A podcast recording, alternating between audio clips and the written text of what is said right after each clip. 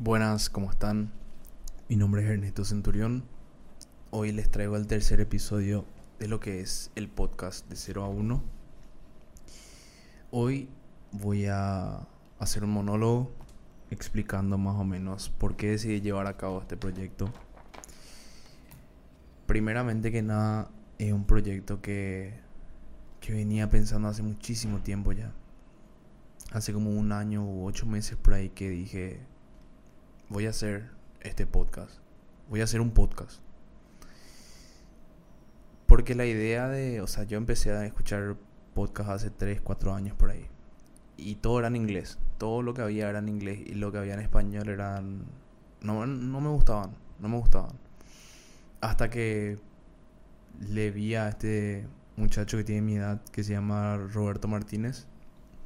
Hace un podcast que se llama Creativo. Le invito a que vean su canal, es tremendo, buenísimo.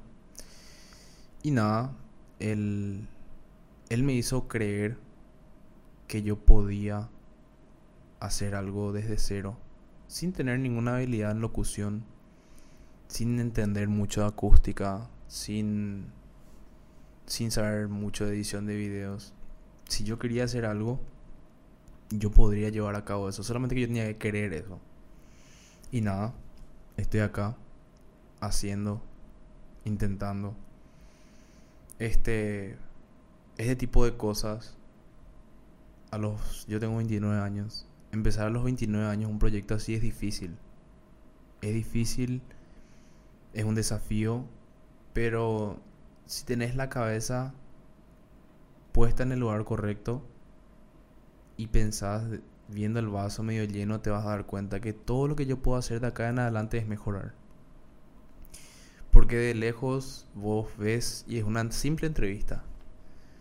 Pero el hecho de llevar la conversación vos es difícil. Pronunciar bien las palabras, canalizar tus ideas, saber escuchar.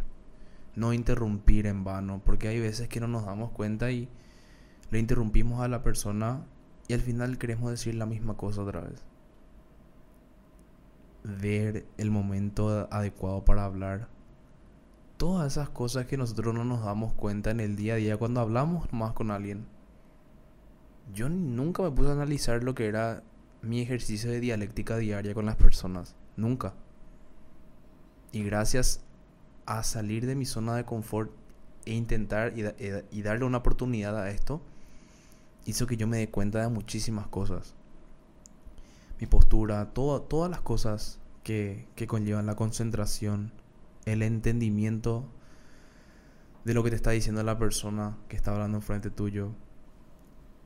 El, la idea de tener un espacio mío donde yo pueda expresar mis ideas y donde la persona que venga pueda expresar sus ideas, pueda em, mostrar la postura que tiene,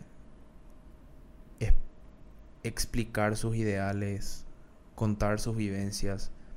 Eso es algo que creo que le enriquece a todo el mundo. No importa si vos estás hablando con el que fue presidente de Estados Unidos o con, con la persona que está trabajando contigo al lado. Pienso que todo podemos, todos podemos aprender. Ahora, en este saber, en este conocer lo que son tus limitaciones, vos, como, como dije anteriormente, lo único que podés es mejorar entonces eso es a lo que me motiva a mí, porque yo tengo muchísimas muletillas, o sea, acá por ejemplo tengo una página que dice no decir eh, en serio, entiendo, y o sea, o chistar cuando vos le estás hablando a alguien. Esas, esas cosas son cosas que yo no jamás hubiese descubierto de mí mismo si es que no hacía esto. El, la idea de demostrarle también a la gente que puedes mejorar en cualquier cosa que te proponga es algo que es una, es una motivación para mí haciendo todo esto. Porque me encantaría que, si es que la semana que viene yo tengo que subir la primera entrevista que hice con Alejandro Basaldúa, el único que fue skater pro acá en Paraguay. Y si comparan esa, esa primera entrevista con la segunda se van a dar cuenta ya que estaba súper nervioso, miles de cosas. Las cámaras estaban enfocadas de manera diferente. Estaba en, otro, en otra habitación. Y nada, el, el exponer tu trabajo ante la gente hace que vos te obligues a, a estar en un proceso de mejora constante. Porque si vos te vas al gimnasio todos los días, nadie te va a ver ese gramo de grasa que vos bajás. O si vos eh, le estás poniendo garra a tu trabajo, eso se va a ver a largo plazo. Pero cuando vos expones tu trabajo, como en este caso en YouTube, en Spotify, la gente ve lo que vos estás haciendo. Y la gente dice, y qué mal que habla, y qué, qué fea su edición, o qué tal cosa, qué sé yo. Entonces eso hace que yo tenga que entrar en este proceso de mejora constante que me gusta muchísimo y al que nunca me vi obligado.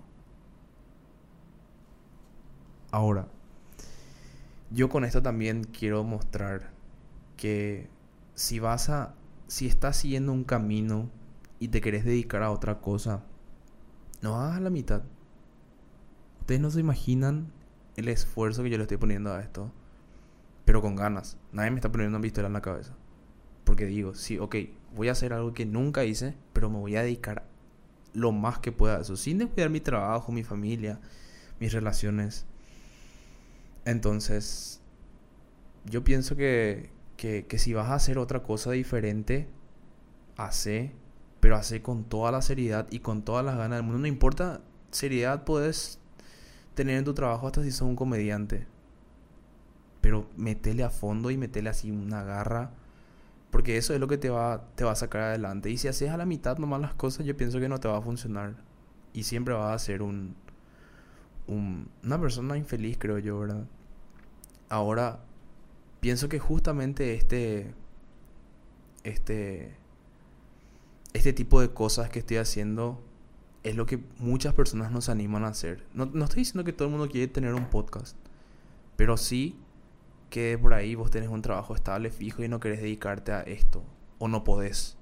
Por tu familia, porque tenés una compañía hecha, porque tenés deudas. Yo no, no me quiero poner en la piel de cualquier persona. Pero sí, si tenés la posibilidad de hacer lo que te gusta y tenés miedo al que dirán o tenés miedo a salir de un esquema en, la que, en el que la gente te encasilla, que te, que te dé igual y metele, ya sé. Esa es, esa es una motivación también para mí para, para hacer todo esto. El, que no sea un ataque de impulsividad nomás. Que, que pienses bien lo que vas a hacer también, obviamente. Si vas a dar ese salto. Yo no tengo intenciones, yo tengo intenciones de mejorar, pero no de hablar de, de manera rebuscada o yo quiero que la persona que vea esto vea cómo habla la gente de Paraguay que yo estoy orgulloso de, cómo hablo, así como los argentinos hablan y dicen yo, yo, yo, o qué sé yo, o los británicos hablan su inglés, o los, los estadounidenses hablan su tipo de inglés. Yo también quiero hablar como paraguayo. A mí me gusta cómo nosotros hablamos. Sin embargo, tenemos muchas cosas que mejorar. No hay duda de eso. Y podemos mejorar. Yo personalmente estoy intentando mejorar todo lo que son mis muletillas, como les dije anteriormente. Y nada, Espero que les guste este contenido que voy a subir. Todo estoy buscando gente variada para entrevistar. Me gusta mucho lo que son los artistas y los deportistas más que nada. Ya sea pintores, autores de libros, eh, creadores de contenido en internet o, o cineastas, actores, cantantes, jugadores de fútbol, jugadores de básquet. No va a tratarse de un tema en, concreto esto, pero sí en... Voy a tratar de mejorar y espero que les guste. Cualquier sugerencia que quieran pueden poner en los comentarios. Yo voy a dejar los links de las redes sociales del podcast, el, el, link de Spotify. Si es que estás escuchando, voy a dejar el link de YouTube también. Y nada, el saber que, que sepan que yo voy a estar dando mi máximo esfuerzo, por más que esta no sea mi principal fuente de ingresos, no, lo, no tengo los ingresos por esto. Pero sí me gustaría que, si es que tienen la posibilidad, se suscriban, que es gratis. Que activen la campanita porque a mí me ayuda eso. Y tengo que llegar a mil suscriptores y a 4000, sí, 4000 horas de reproducción. Eh, que no sean de mi cuenta. O sea, si yo pongo mi cuenta para ver 4000 horas, mi video no sirve. y nada. El, les agradezco muchísimo ya su tiempo y será hasta el próximo episodio. Gracias.